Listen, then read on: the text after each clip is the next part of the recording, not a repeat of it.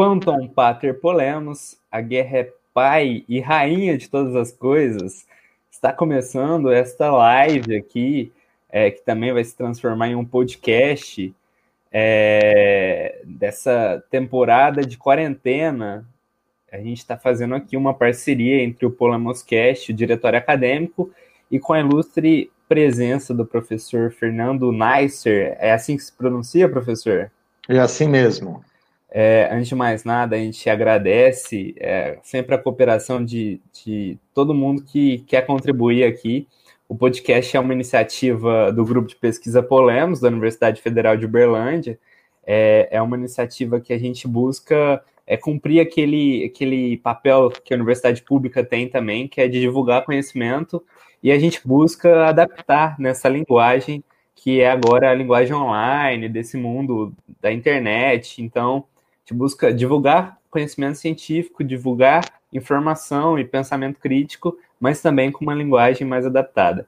Meu nome é João Flávio, para quem está assistindo e vai estar tá nos escutando depois, e é, eu vou passar a palavra já para o professor, depois acredito que os outros podem se apresentando. A gente gosta de uma coisa é bem é, informal e a gente tem a, a velha pergunta, que é assim, quem é você na fila do pão, professor?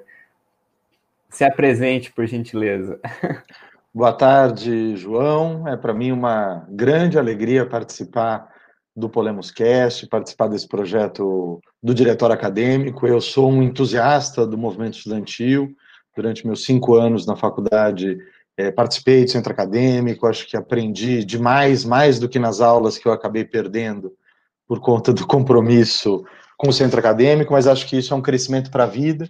Então, sempre que eu posso, é, eu tento atender esses convites para participar de eventos é, organizados pelos alunos, pelas alunas, e hoje vocês deram sorte, me pegaram em casa, então deu para participar. É, bom, meu nome é Fernando Neisser, eu sou advogado, trabalho com direito político e eleitoral já desde 2003, 2004, já faz aí mais de 15 anos. Advogo para campanhas eleitorais para agentes políticos, para pessoas que têm mandato ou uh, pessoas que tiveram mandato, são pessoas que têm, eu costumo dizer, problemas específicos decorrentes do exercício da política. Então, tem que responder a ações movidas pelo Ministério Público, tem que apresentar suas contas, os contratos feitos sob sugestão nos tribunais de contas, tem disputas eleitorais e a gente tem acompanhado que a justiça eleitoral cada vez mais é um protagonista importante das eleições no Brasil. A gente tem tido eleições bastante é, judicializadas. Todas aquelas brigas, tira do ar, não tira do ar, direito de resposta, fake news, isso acaba caindo uh, na justiça eleitoral e são os advogados da área que conduzem isso. Esse é um dos, dos meus trabalhos. Na parte acadêmica, eu fiz o meu mestrado na Faculdade de Direito da USP, no Departamento de Direito Penal, é, publiquei um livro, chama Crime e Mentira na Política, estudo a divulgação de fatos sabidamente inverídicos na propaganda eleitoral, e fiz o doutorado também lá no Departamento de Penal, estudando o dolo e a culpa na improbidade administrativa, também virou um livro, chama Dolo e Culpa na Corrupção Política. É, acho que fundamentalmente é isso, sou fundador, enfim, até hoje trabalho na Academia Brasileira de Direito Eleitoral e Político, na Abradep, que é um grupo aí bastante é, grande, bastante relevante de pessoas, não só advogados e advogadas, mas também servidoras, servidores da Justiça Eleitoral, membros do Ministério Público, juízes, juízas, é, que trabalham e pensam o direito eleitoral, e a gente tem já um pouco mais de cinco anos se reunido para discutir esses temas que acho que ganharam muita, muita importância nos últimos anos no Brasil. É isso. Bom, vou pedir para o Mateuzinho Amaral se apresentar aí também. Olá, pessoal. Olá, amantes do saber absoluto. Para continuar a tradição aqui do meu jargão, é, primeiramente gostaria de agradecer ao professor Fernando Neisser por ter aceitado o convite. E, com certeza, perspectivas para as eleições de 2022 é um tema bem tentador e bem importante, né? Deixo meu agradecimento aqui.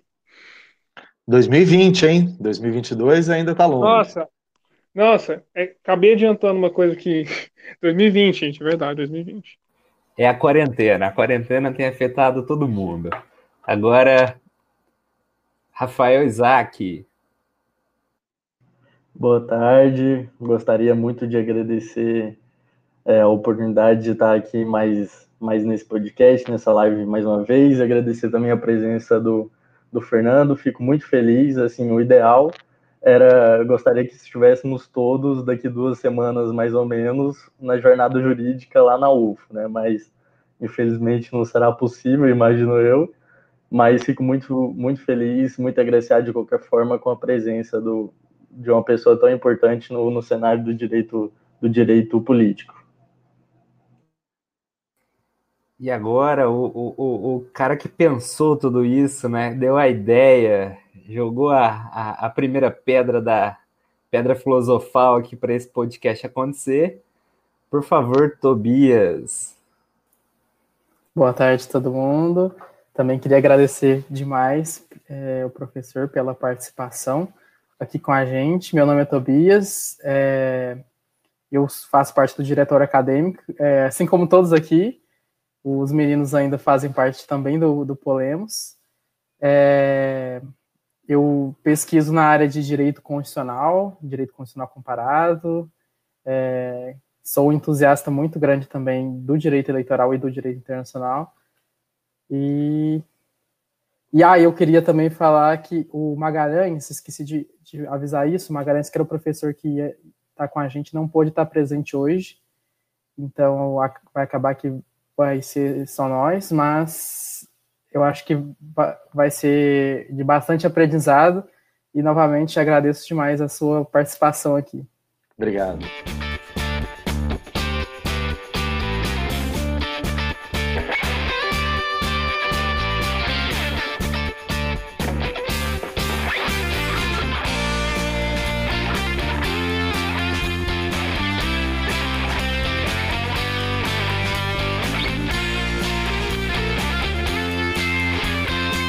Bom, professor, é, a gente pensou em uma primeira pergunta, seria um pontapé para essa conversa aqui, que é relacionando a um ano, quando a gente gravou o primeiro episódio, a gente fez com o seguinte título: Make Oral Fiction Again, que é a, a obra 1984, principalmente ali do George, George Orwell, vai tratar sobre é, a mentira também.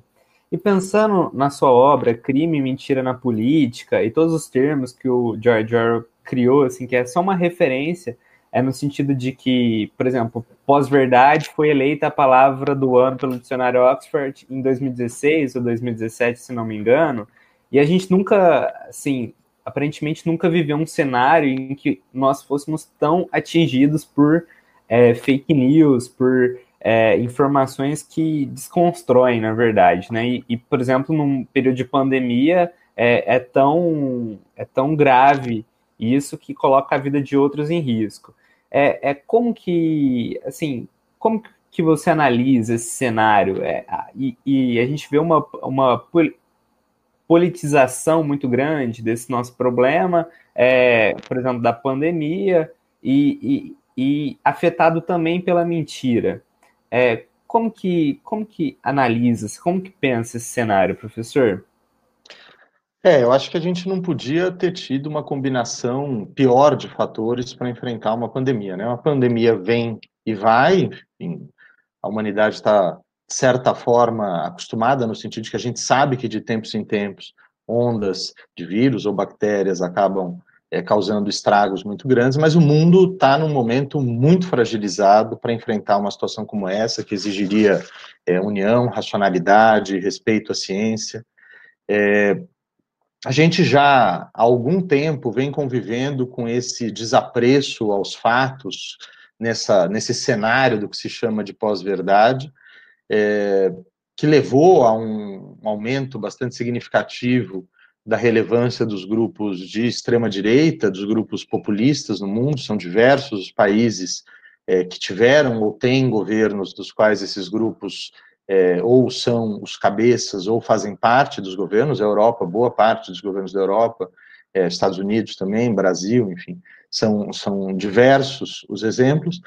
E esse, esse desapreço aos fatos, eu acho que ele tem uma raiz é, importante numa grande decepção com a democracia que a sociedade ocidental, principalmente, tem vivido nas últimas décadas. É uma ideia de que a democracia não conseguiu entregar aquilo que dela se esperava. A democracia ela cobra preços, não é fácil viver em democracia. Viver em democracia exige tolerância. E tolerância significa é, aceitar, entender uh, aquilo que é diferente e entender que aquilo faz parte da nossa sociedade e que deve dividir esse mundo conosco, com os mesmos direitos, com os mesmos deveres. E isso, para boa parte das populações do mundo, não é uma tarefa singela. Viver com o diferente é algo que, para muita gente, é difícil. É, em troca dessa tolerância forçada que a democracia cobra, de certa forma, criou-se uma expectativa de que a democracia por si só seria capaz de trazer é, justiça social, distribuição de renda, emprego, saúde, educação. É, e esse cálculo não é tão simples. Né? É, a democracia ela pode ser responsável por uma série de, de benefícios para a população, inclusive do ponto de vista de tomar decisões coletivas é, que no longo prazo são melhores. Mas a democracia por si só não consegue entregar é, esses benefícios sociais que eram muito mais atrelados à ideia de Estado do bem-estar social, um modelo econômico de condução é, por parte do Estado, do que propriamente ao regime político adotado pelo Estado.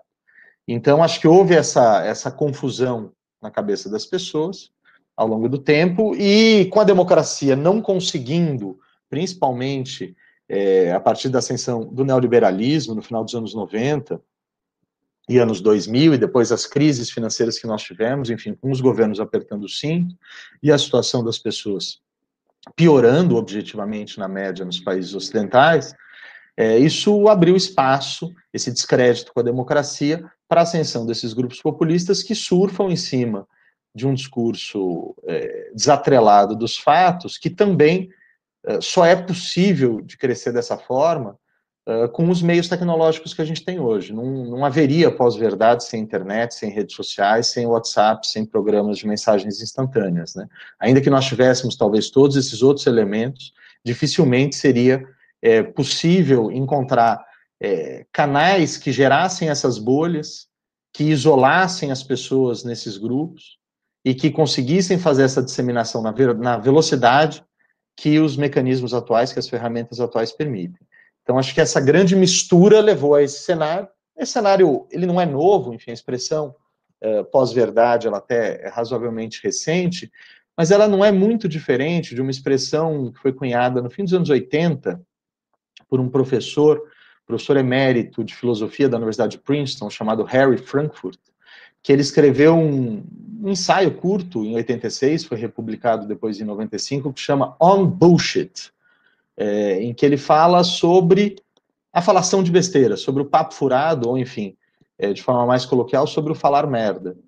E, e ele já identificava que isso era uma característica de políticos, de pessoas do cenário político, que estavam, não é que necessariamente preocupados em mentir, porque para que eu minta, eu preciso saber qual é a verdade. Não existe mentira sem querer. É, se eu falo algo e eu não sei se eu estou falando a verdade ou a mentira, isso não é propriamente uma mentira, juridicamente, pelo menos não é uma mentira. Mas uh, o bullshit uh, seria esse desinteresse em saber se o que eu falo tem qualquer relação ou não com a verdade. O meu único interesse é persuadir, é manipular. Pouco importa se o que eu digo uh, tem relação com os fatos ou não. E isso é muito parecido com o conceito de pós-verdade, porque não necessariamente também esses uh, líderes políticos que se valem dessas ferramentas, a todo momento, tudo que dizem é mentira. Não é, não é assim que funciona, as coisas não são tão uh, clivadas. Então, é, eu acho que esse já era um movimento que existia, sempre existiu, enfim, sempre houve políticos que sempre usaram desse tipo de artifício, mas as tecnologias modernas permitiram que isso se espalhasse e uh, um cenário de crise econômica, de crise financeira, de uh, desarticulação do estado de bem-estar social nos países uh, ocidentais, nas democracias ocidentais, acabou gerando aí um caldo propício para o desenvolvimento disso que nós estamos vendo. Bom, vou, vou abrir aqui para a mesa, é, para nossa tábua redonda, que a gente tem o, o jargão quando a gente está lá na, no, no estúdio. É, para perguntar se alguém gostaria de, de complementar isso que o professor falou e gerar uma nova, um novo questionamento, ou a gente pode partir já para os questionamentos que a gente tinha pensado antes. Eu, eu tenho até um, um, comentário sobre isso, que é em relação, na verdade, até a própria estrutura da, de como se formou as mídias sociais, tem um, um, um conceito, uma prática, na verdade, que ela chamava, chama Zero Rating, que é justamente ela acaba por reforçar a própria disseminação dessa, desses, dessas falsas verdades, ou dessas meias, meias verdades, que ela consiste basicamente em é, WhatsApp. Vou, vou, citar o maior exemplo mais clássico, WhatsApp. Você é, vê cotidianamente que os novos, os atuais planos de internet, eles eles garantem WhatsApp limitado, redes sociais limitadas, e para a grande maioria da população que não tem condição de comprar um, um plano que tem, sei lá, 3, 4 gigas de internet, é, e só tem acesso ao WhatsApp, isso acaba por, por reforçar a própria bolha, porque, por exemplo, a maioria do, do, dessas fake news, elas começam a ser repassadas em Facebook, no, no WhatsApp, e, por exemplo, se você não tem, se você não tem um internet para, por exemplo, procurar as próprias fontes, você não vai conseguir confirmar se a informação é verdadeira ou falsa e você vai repassando para frente e considerando que todo mundo, que a grande maioria não, não tem nem a internet para procurar se a fonte é verdadeira ou não, isso vai gerando uma bolha ou um mecanismo de reforço de uma notícia que não necessariamente é verdadeira. Professor, eu fiquei me questionando aqui é, so, se num caso, por exemplo, do, da mentira, pensando a mentira que, que seria um pressuposto que aquele que mente saiba também a verdade, é, como, como julgar é, essas situações em que os políticos é, da nossa atualidade parecem que, que são, na verdade, ignorantes, assim, que tem a gente vive quase com um elogio da ignorância, que são apegados a, aquela, aquele ataque à ciência, à desconstrução de toda instituição que representa uma universidade pública. Então, como julgar? Porque é, a pergunta é: existe dolo, existe culpa? São inocentes? Na verdade, foram mal educados? Como que é? Veja, é, a gente, principalmente quando começa o curso de direito, tem uma, uma percepção de que o direito ele vai nos trazer uma série de respostas para a sociedade, para a vida, para a democracia. E, infelizmente, o direito tem uma série de limitações, principalmente quando ele se imbrica com a política. Tentar resolver problemas políticos com o direito é sempre complicado. Seja porque são linguagens diferentes, seja porque a legitimidade das decisões do governo repousa sobre as pessoas que são eleitas, mais do que sobre os conhecimentos técnicos que foram se organizando no campo do direito. É, a gente tem, às vezes, uma ânsia de que a gente pudesse simplesmente levar aos tribunais as besteiras que os políticos falam e que eles fossem punidos por isso, é, banidos da vida pública, mas isso seria profundamente antidemocrático também, de certa forma. Daí porque principalmente quando a gente fala de um direito punitivo, como é o caso do direito penal, enfim, que é a, a, o mecanismo mais forte, mais violento, mais poderoso que o Estado tem para controlar as condutas das pessoas, isso deve ser reservado só para aquelas condutas que são absolutamente inadmissíveis para a sociedade, que causam danos que são intoleráveis para essa mesma sociedade. É, daí porque o engano uh, sobre a verdade ou a mentira, não me parece ser o suficiente para atrair uma consequência tão grave quanto, por exemplo, levar uma pessoa à privação da liberdade, a uma restrição da liberdade.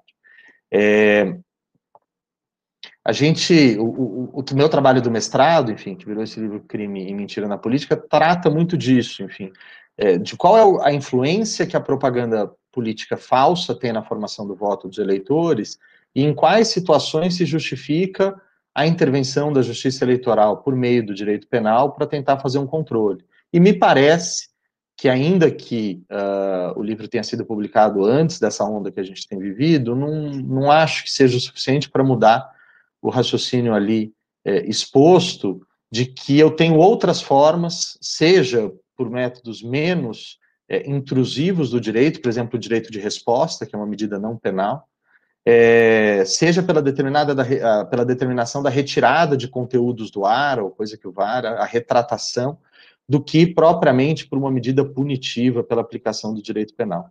Eu queria só resgatar aqui, aproveitando, algo que foi colocado pelo, pelo Tobias, sobre é, esse problema que nós temos uh, em que as empresas de, de telefonia, de celular, elas violaram completamente o princípio de neutralidade de rede quando elas criam pacotes, ainda que isso beneficie uh, indiscutivelmente boa parte dos, dos, consumidores, quando elas criam pacotes em que alguns aplicativos, ou seja, alguns tipos de dados, não, en não entram no consumo dos, desses, uh, daquilo que foi comprado por esses consumidores.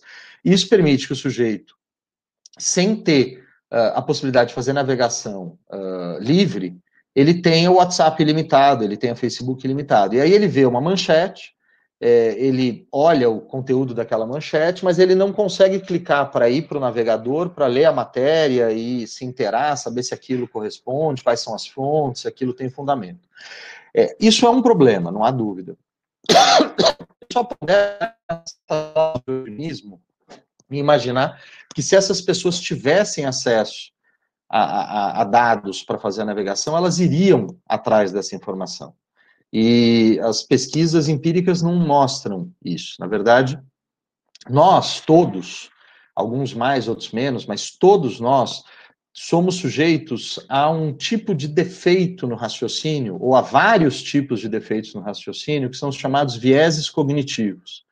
São uh, defeitos considerados sistemáticos, ou seja, eles sempre erram mais ou menos da mesma forma, diante de algumas circunstâncias. Nosso cérebro não é uma máquina perfeita, racional, como a gente é, se acostumou a imaginar desde a Revolução Francesa. Né? O racionalismo da Revolução Francesa ele trouxe uma série de benefícios para a sociedade, para as democracias, é, mas ele também traz problemas, dentre eles essa idealização do cérebro e da racionalidade, imaginando que a racionalidade resolva todas as questões. A nossa racionalidade é extremamente defeituosa. Nos últimos 30 anos, os vieses cognitivos têm sido um campo muito grande de estudo da psicologia cognitiva, da neurociência, e a gente tem descoberto questões, por exemplo, a ideia do viés de confirmação e do viés de negação. O viés de confirmação é aquele que vai dizer que eu tendo sempre a buscar informações que confirmam aquilo que eu acredito. E o viés de negação é o contrário. Eu refuto é, todas as informações que chegam a mim que vão contra aquilo que eu acredito.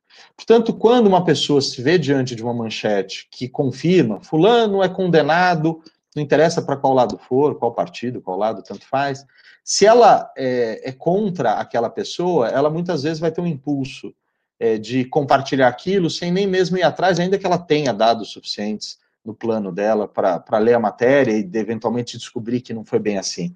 É, assim como se ela recebe a manchete contrária, dizendo que uma pessoa que ela gosta, enfim, um político em que ela vota, foi condenado ou fez alguma coisa errada, ela tende a negar e minimizar aquilo, ainda que eventualmente lendo é, haja elementos. Então, acho que o, o problema é, é, é, mais profundo, não é tão simples assim. Eu acho que entender como funcionam os viés cognitivos implica entender como a gente pensa, é, reconhecer que o nosso cérebro está longe de ser esse engenheiro perfeito, matemático que a gente se acostumou a achar, e ele é muito mais parecido com um advogado, no sentido de alguém que fica tentando argumentar com a gente que a gente está certo, mesmo quando a gente não está. Num exemplo aí, é, até chulo, enfim, do que seja advocacia, mas para ficar fácil de entender. É, eu posso, queria fazer um comentário aqui, é que o, o professor Fernando Neisser colocou uma questão aqui interessante, o que a gente inclusive já discutiu algumas vezes, é que a internet ela, ela, ela potencializa a retirada de hierarquia de saberes, né? É, então, uh, uh, os conhecimentos, enfim, por mais rigorosos que sejam, é, se planificam e as coisas ficam uh, com acesso é, muito mais muito mais motivado pela é, pelo um afeto né, do que uh, pelo respeito ao saber de alguém, né, ou, ou, alguma ciência.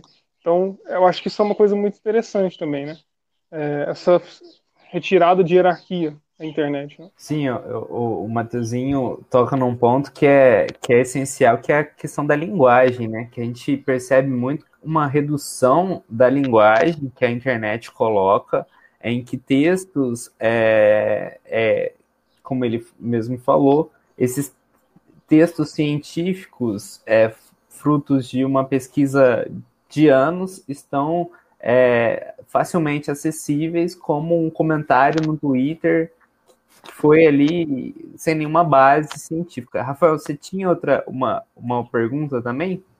Quero, quero perguntar, mas sobre, sobre aquele processo do, do gabinete do ódio, né, do, que supostamente o Carlos Bolsonaro estaria chefiando, eu queria saber do senhor um panorama, assim, de um especialista sobre o caso, alguma coisa rápida mesmo, e qual o resultado legal daquilo, o que, que o senhor acha que vai virar?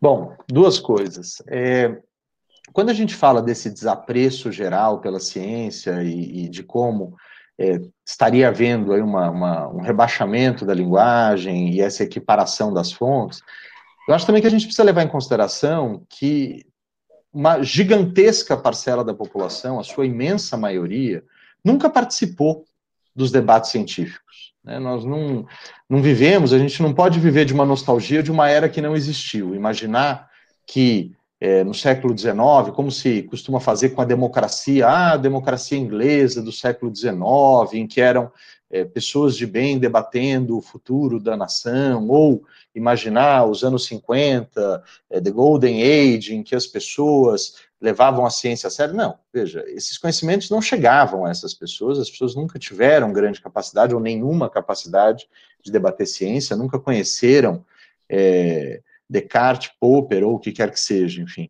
É, o que nós tivemos com a internet foi que é, essa massa gigantesca de pessoas entrou no debate.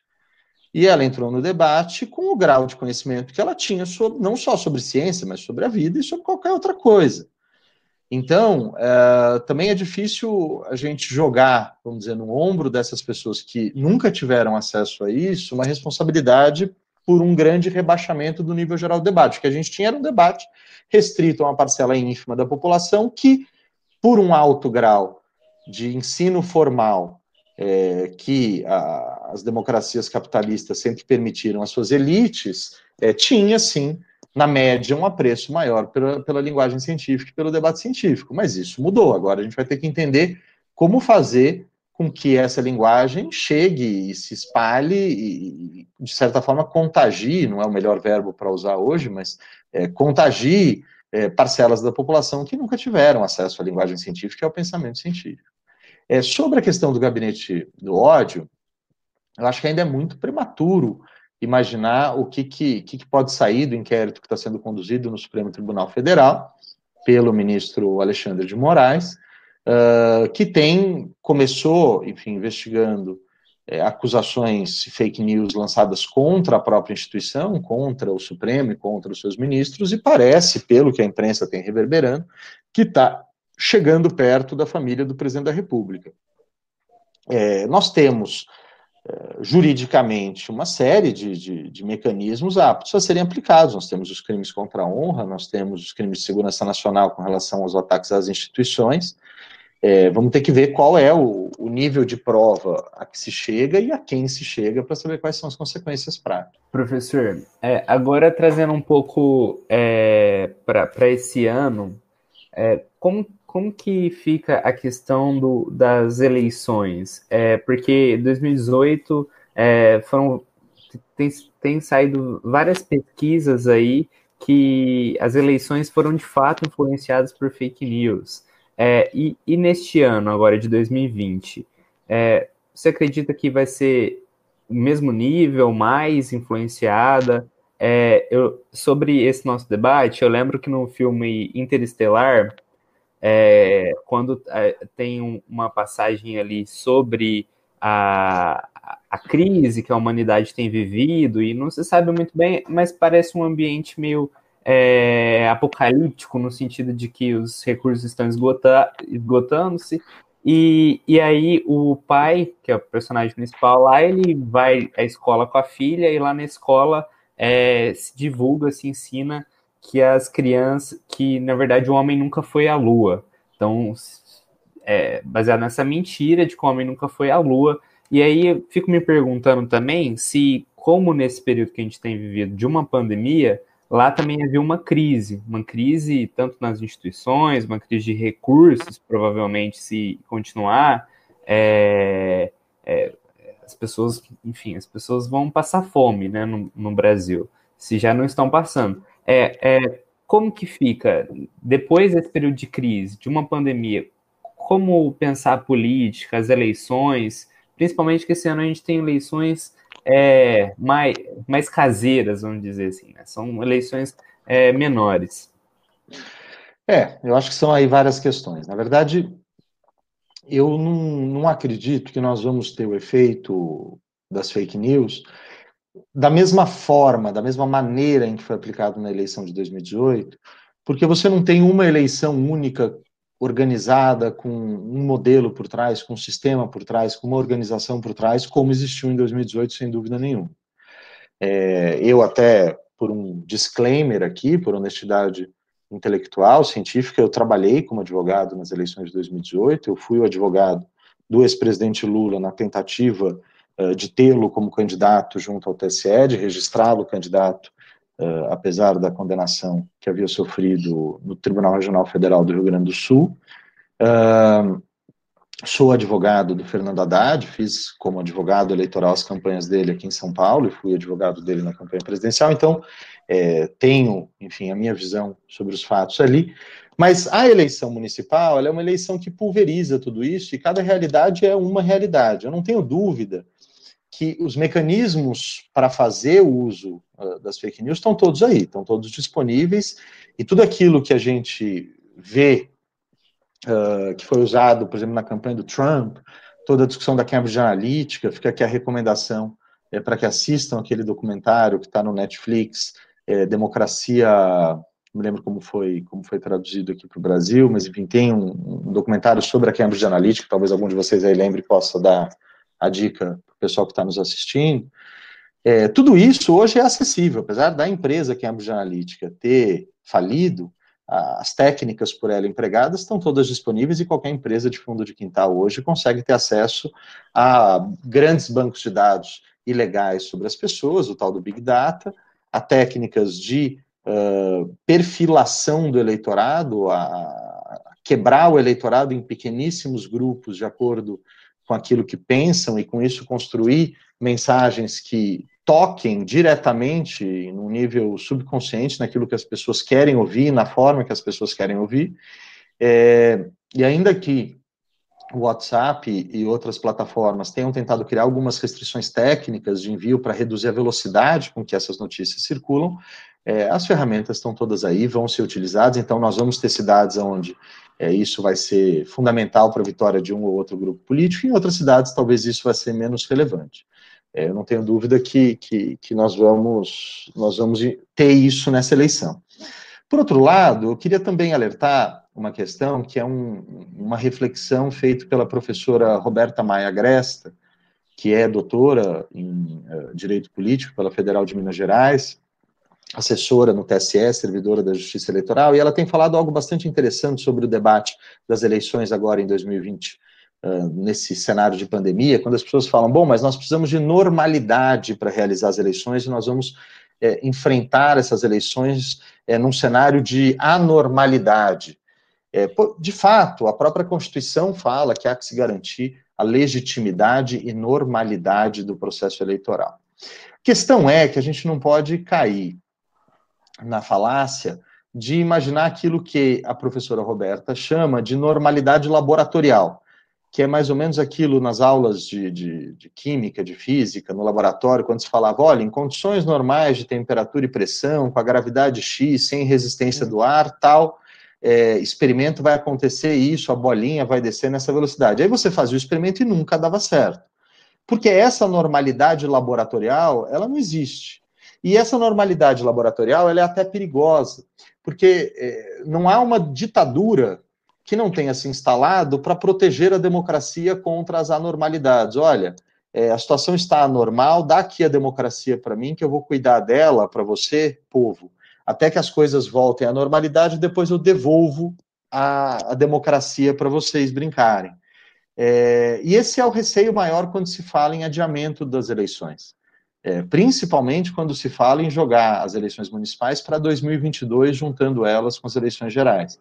É, não vejo nenhuma necessidade disso, não acho que além de existir um discurso oportunista por trás disso, ele é extremamente perigoso do ponto de vista democrático. Nós precisamos votar. Há um acordo que foi celebrado entre todos nós, eleitores, candidatos que venceram, candidatos que perderam as eleições de quatro anos atrás, é, de 2016, de que os mandatos terminariam em 31 de dezembro de 2020. Claro que os fatos é, podem atropelar a realidade e o direito. E pode não ser possível fazer as eleições em outubro, pode ser que elas precisem acontecer em novembro ou em dezembro, pode ser até que elas tenham que acontecer em janeiro ou fevereiro. Mas isso uh, deve estar ligado estritamente às razões objetivas de realização da eleição e não é, a uma justificativa jurídica de jogar isso para frente por esse ou aquele motivo. A Julinha da 77 mandou uma mensagem falando que o nome do documentário é Privacidade Hackeada. É isso mesmo, Julinha, obrigado. Al alguém da mesa tem alguma pergunta para o professor? Eu tenho, na verdade, uma pergunta relacionada já a essas eleições de 2020 também. Eu queria, na verdade, saber se você considera que a, a designação daquele dinheiro do fundão eleitoral se, se é uma medida demagógica ou não designar esse dinheiro para o combate ao, à pandemia. Legal. Deixa eu explicar um pouquinho o que, que é o fundo eleitoral, que a gente chama de FEFEC, que é o Fundo de Realização das Eleições. No Brasil, o financiamento da política, ele foi e voltou o conjunto de regras dele ao longo do tempo. Tá? Nós tivemos um período longo em que eram proibidas as doações de empresas, Uh, veio o governo Collor, vocês são, obviamente, muito novos, enfim, para conhecer a história. Eu, eu era novo na época, mas me lembro um pouco. É, quando uh, o Congresso Nacional faz a CPI do Collor, percebe-se ali que a proibição não era, obviamente, suficiente e que muito dinheiro sujo das empresas entrava em Caixa 2. E daí se recomenda como uma medida, vejam só, de garantia da probidade, de redução dos níveis de corrupção, que se permitisse as doações das empresas por dentro, para que as pessoas soubessem quais empresas estão doando, quanto estão doando, atreladas a um limite que cada empresa podia doar. E isso vigorou por um tempo no Brasil. Vieram os escândalos, mensalão, depois Lava Jato, e o Supremo Tribunal, pelo mesmo motivo de garantia da, da, da probidade, luta contra a corrupção, entende que é o caso de proibir as doações das empresas no processo eleitoral. Quer dizer, é, primeiro libera-se as doações das empresas em prol da probidade, depois proíbe-se as doações das empresas em prol da probidade. Quando isso acontece, no final de 2015, no julgamento de uma ação direta de inconstitucionalidade, o, o sistema eleitoral fica sem fonte de custeio. Porque nós sempre tivemos o fundo partidário, mas o fundo partidário ele serve muito mais para é, tocar o dia a dia dos partidos, aluguel das sedes dos diretórios, alguns funcionários, enfim, ele não é suficiente para o custeio das campanhas. E democracia custa dinheiro. É, democracia não é de graça, não é barata.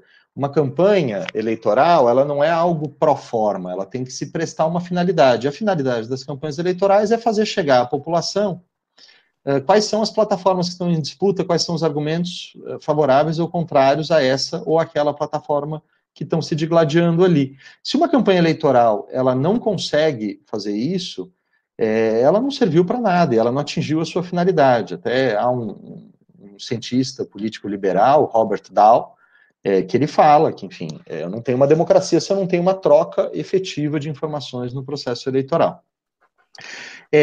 O Brasil tem enfim, uh, mais de 100 milhões de eleitores, quase 6 mil municípios. Se eu fizer uma conta de padaria de uma campanha presidencial que tenha 10 pessoas trabalhando em cada município, eu estou falando em 50 mil pessoas trabalhando numa campanha. Se essas pessoas receberem um salário mínimo, eu estou falando em 50 milhões de reais de gasto por mês, em dois meses. Eu estou falando em 100 milhões para essas pessoas não distribuírem uma folha de papel, porque eu não estou contando todos os outros gastos, transporte, logística, candidatos e candidatas indo para aqui e para lá. Então, imaginar uma campanha no Brasil com custo zero, feita só pela internet, é uma utopia que ela é perigosa. Ela é perigosa porque quando você fecha a urna, alguém é eleito ou eleita. Não existe é, fechar a urna e ninguém sair vencedor. E se eu não permito que as pessoas façam propaganda, que as pessoas apareçam, eu não estou permitindo que pessoas novas entrem na política. E alguém se beneficia disso. Quem se beneficia? De um lado, quem já é conhecido, quem, portanto, não precisa de propaganda e até prefere um cenário com campanhas curtas, sem dinheiro e com poucas uh, possibilidades de fazer propaganda, porque aí não tem disputa. É, então, quem já tem cargo, quem já foi eleito e disputa reeleição, que teve o uso da máquina para se fazer ainda mais conhecido em relação à última eleição, e sai, portanto, na frente, e as pessoas que são conhecidas por outros motivos, as celebridades, os ministros religiosos, locutores de rádio, enfim, locutor de rodeio, interior afora, é, o que se vê são essas pessoas entrando na política porque são as pessoas que não precisam de propaganda, ou precisam de menos propaganda. É, eu, enfim, advoguei aqui na campanha a prefeito de São Paulo em 2016, e essa foi a figura do João Dória, atual governador de São Paulo, era uma pessoa conhecida da, da, da, televisão. Aquela foi a eleição que não tinha dinheiro, porque o Supremo proíbe as doações empresariais em 2015, e ainda não se tinha criado o fundo eleitoral, portanto não tinha nenhuma fonte de custeio, é, e portanto quem, quem conseguiu se viabilizar era quem tinha dinheiro do próprio bolso para bancar a campanha, como ele, e já era conhecido, enfim, ele tinha os dois bônus aí para conseguir se sagrar vencedor. Isso é a democracia que a gente quer? Penso que não. É, então, é, há que se ter uma fonte de custeio. Eu costumo dizer que é, o Estado ele tem uma série de responsabilidades. Ele tem responsabilidades que custam dinheiro atreladas à saúde, à educação, ao transporte, ao lazer, ao emprego, à geração de renda e à democracia. É, manter a nossa democracia pujante é uma tarefa do Estado, como outras tantas que também custam dinheiro e devem ser custeadas pelo erário. Portanto, a resposta é, é, é demagógico, é demagógico pelo volume envolvido, enfim, a demanda que se diz é, gira na casa de 300, 400, até 800 bilhões de reais, nós estamos falando aqui de algo entre 2 e 3 bilhões, não chega a 1% daquilo é, que é necessário uh, produzir, e, uh, além disso, levaria a realização das eleições a um cenário como foi em 2016, que é um cenário péssimo do ponto de vista democrático. Eu acho que o nosso o... mediador congelou. É verdade. O João congelou. É, parece que o Eu... João Vitor Flávio foi caído. O, o Pedro fez uma pergunta no chat é... do YouTube. Vocês querem fazer a pergunta dele? Posso fazer aqui. O Pedro Henrique, que também faz parte do nosso diretório, ele perguntou a seguinte, tem a, tem a seguinte pergunta. É possível dizer que esse eventual adiamento ele restringe direitos políticos convenientemente? E a outra pergunta se sim, quais são as implicações disso para o valor que a gente dá à própria regularidade das votações? É, eu acho que se a gente tiver um adiamento nos termos daquilo que tem sido falado, tanto pelo ministro Luiz Roberto Barroso, que já foi eleito, assume agora no final de maio a presidência do Tribunal Superior Eleitoral, como do deputado Rodrigo Maia, presidente da Câmara, quer dizer, um adiamento uh, atrelado especificamente aos limites técnicos para a realização das eleições, pelo mínimo tempo necessário, claro que alguma restrição de direitos políticos vai estar envolvida, mas é uma restrição inevitável. Se não for possível fazer eleições, eleições não acontecerão. Nós não podemos também é, bater no martelo, enfim, bater no prego com a mão até furar, porque a gente não pode tolerar de forma alguma o adiamento pelo tempo que for. Mas, uh, se a gente falar num, num, adiamento por dois anos, como é o sonho de boa parte dos prefeitos e prefeitas, é, se, é preciso que se diga, enfim, há uma pressão política nesse sentido, principalmente porque essas pessoas, ainda que exista a possibilidade técnica de fazer as eleições, em outubro, ou em novembro, ou em dezembro, essas pessoas vão encarar o eleitorado num pós-pandemia, e muito provavelmente vão sofrer as consequências disso. Dificilmente algum município é, vai ter conseguido dar conta de responder da forma que agrade a toda a sua população a uma pandemia. Os municípios brasileiros, na média, estão quebrados e, portanto, é de se prever que a população vai estar bastante irritada com seus governantes. Nesse sentido, é, o sonho desses prefeitos e prefeitas é jogar isso para 2022, sonhar aí com pacotes de incentivo à retomada econômica em 2021, começo de 2022, para serem os prefeitos e prefeitas da retomada e não os prefeitos e prefeitas da crise. É, mas isso é, aí seria uma, um cerceamento inadmissível dos direitos políticos e penso eu, é uma medida inconstitucional que viola a cláusula pétrea. A nossa Constituição tem cláusulas que não podem ser mexidas e penso eu que a periodicidade do voto, não entendida em abstrato, mas a periodicidade aquela que foi combinada com os eleitores, é, é cláusula pétrea, expressamente o voto é, livre, periódico e secreto uh, e universal é cláusula pétrea. Portanto, acho que uma, uma, uma, um adiamento de um mês, dois meses, três meses, talvez a gente tenha que lidar se for necessário. Mais do que isso, a gente está falando não só em oportunismo, mas em violação de direitos.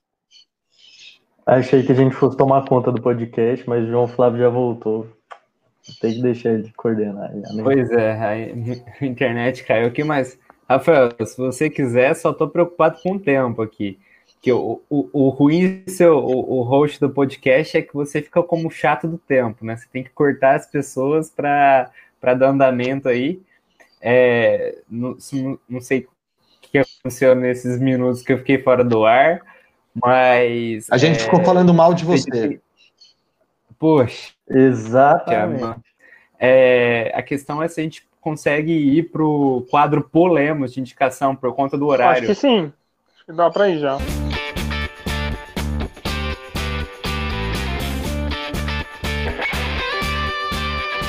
Matheusinho, comece aí o quadro. É, é, a minha indicação é uma indicação muito, muito tranquila. E pensando, já que a gente pensou em democracia e falou um pouquinho de fake news no início e tal, eu queria indicar um, um texto muito curtinho, uh, mas eu acho que é, acho que assim qualquer pessoa que tenha alguma consideração pelo pensamento ocidental, é, acho que é importante conhecer que é a apologia de Sócrates.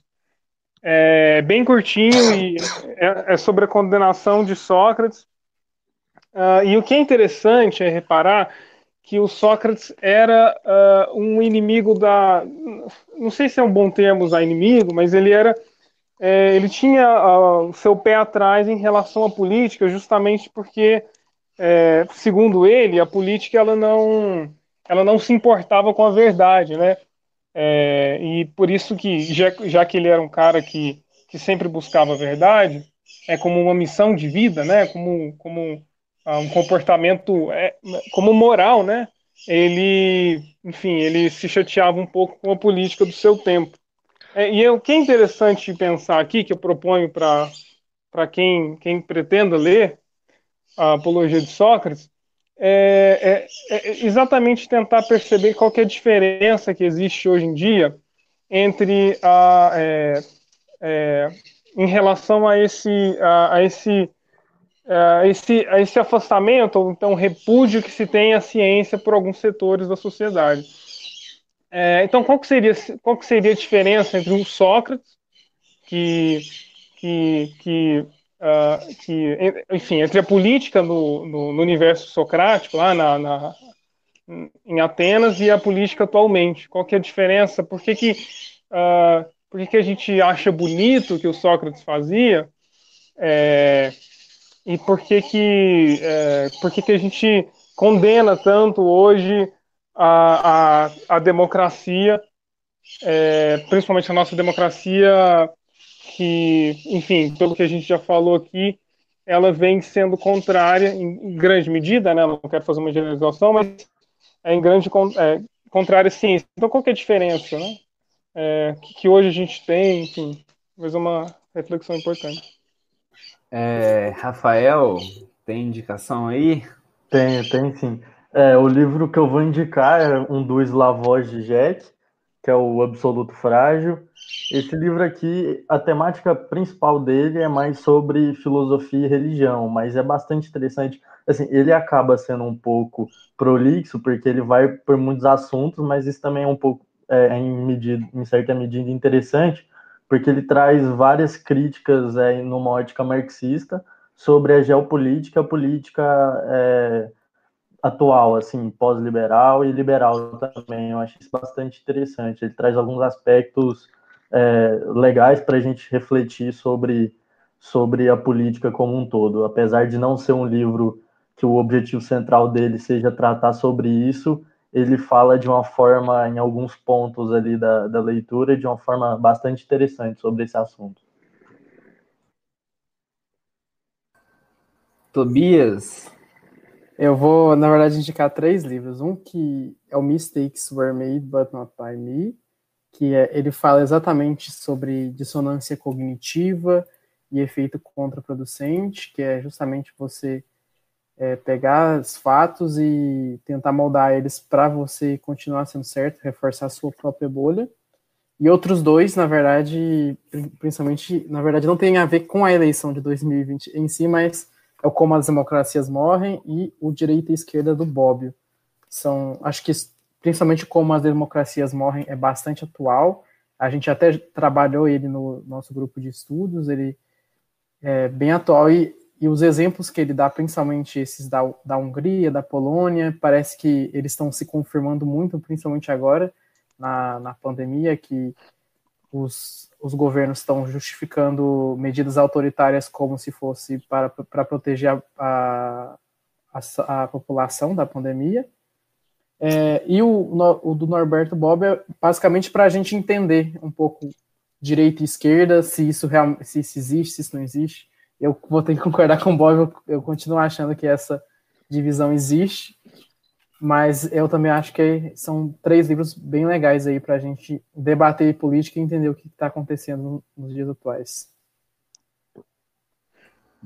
Bom, é, eu vou indicar um livro que é o Mídia, Propaganda Política e Manipulação, do linguista Noam Chomsky que ele faz um exercício imaginativo muito bom, que é se um marciano viesse para a Terra, como que a gente explicaria tudo que está acontecendo aqui para esse marciano, né? Eu acho que quem tiver que explicar o que aconteceu no Brasil nesses últimos meses e últimos anos é, terá muito trabalho. E aliás, Tobi, esse livro, meu, tá contigo, faz mais de ano, tá bom? Devolva meu livro. Ele, inclusive, tá aqui em cima, eu acabei de ver ele quando eu vou pegar. Eu quero indicar também o livro aqui do professor que compartilhou essa hora aqui com a gente, Fernando Neisser, que é o crime e mentira na política. É para quem nos escuta é, e para quem nos assiste agora. Professor, suas indicações, por favor. É, boas indicações todas aí de vocês. Eu vou também me permitir indicar três obras que acho que, de certa forma, costuram os temas pelos quais a gente passou hoje. Uma primeira é um livro uh, que eu não sei se tem em português, eu sei que tem em espanhol, mas ele, o original é em inglês, que se chama Democracy and the Limits of Self-Government Democracia e os Limites do Autogoverno, de um cientista político polonês norte-americano chamado Adam Przeworski, PRZ, E-W-O-R-S-K-I. Ele é professor da Universidade de Colômbia, da, de, ah, da Universidade de Colômbia, em Nova York. E, e ele fala sobre é, como é injusto que se jogue nos ombros da democracia é, não ter entregue aquilo que ela jamais se propôs a entregar, que nunca foi é, a promessa assumida pela democracia entregar isso e que, portanto, criticar a democracia por não dar é, emprego a todos, saúde a todos, educação a todos, é injusto e cria esse o caldo possível para esse cenário que a gente tem vivido. Uma segunda obra que eu quero indicar é aquela que eu mencionei do professor Harry Frankfurt, professor emérito de filosofia da Universidade de Princeton, que em inglês chama On Bullshit, é possível encontrar em PDF, é muito curto, são 40, 50 páginas, é um ensaio mesmo. Ele foi traduzido para o português, uh, lançado aqui no Brasil em 2005, tem no estante virtual, eu já vi, chama Sobre, uh, sobre Falar Merda, em português. Uh, e, por fim, uma obra que eu acho imprescindível para qualquer pessoa em qualquer área que estude qualquer coisa, que é a obra Rápido e Devagar, Duas Formas de Pensar, do Daniel Kahneman. Daniel Kahneman é um psicólogo israelense, uh, prêmio Nobel de Economia junto com um parceiro que já faleceu, Amos Tversky, uh, que foram os dois principais autores a descortinar esse tema dos vieses cognitivos.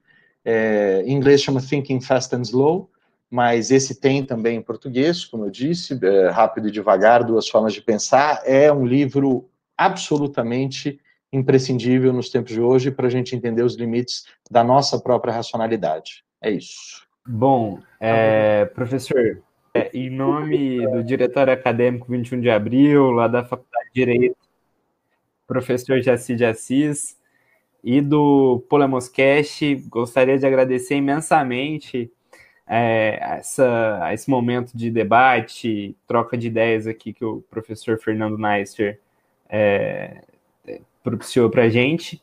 E é isso. Muito obrigado, professor. É, espero que algum dia possa nos visitar lá na, na UFO e a gente, seja numa jornada jurídica, seja num evento é, ímpar para acontecer futuramente aí.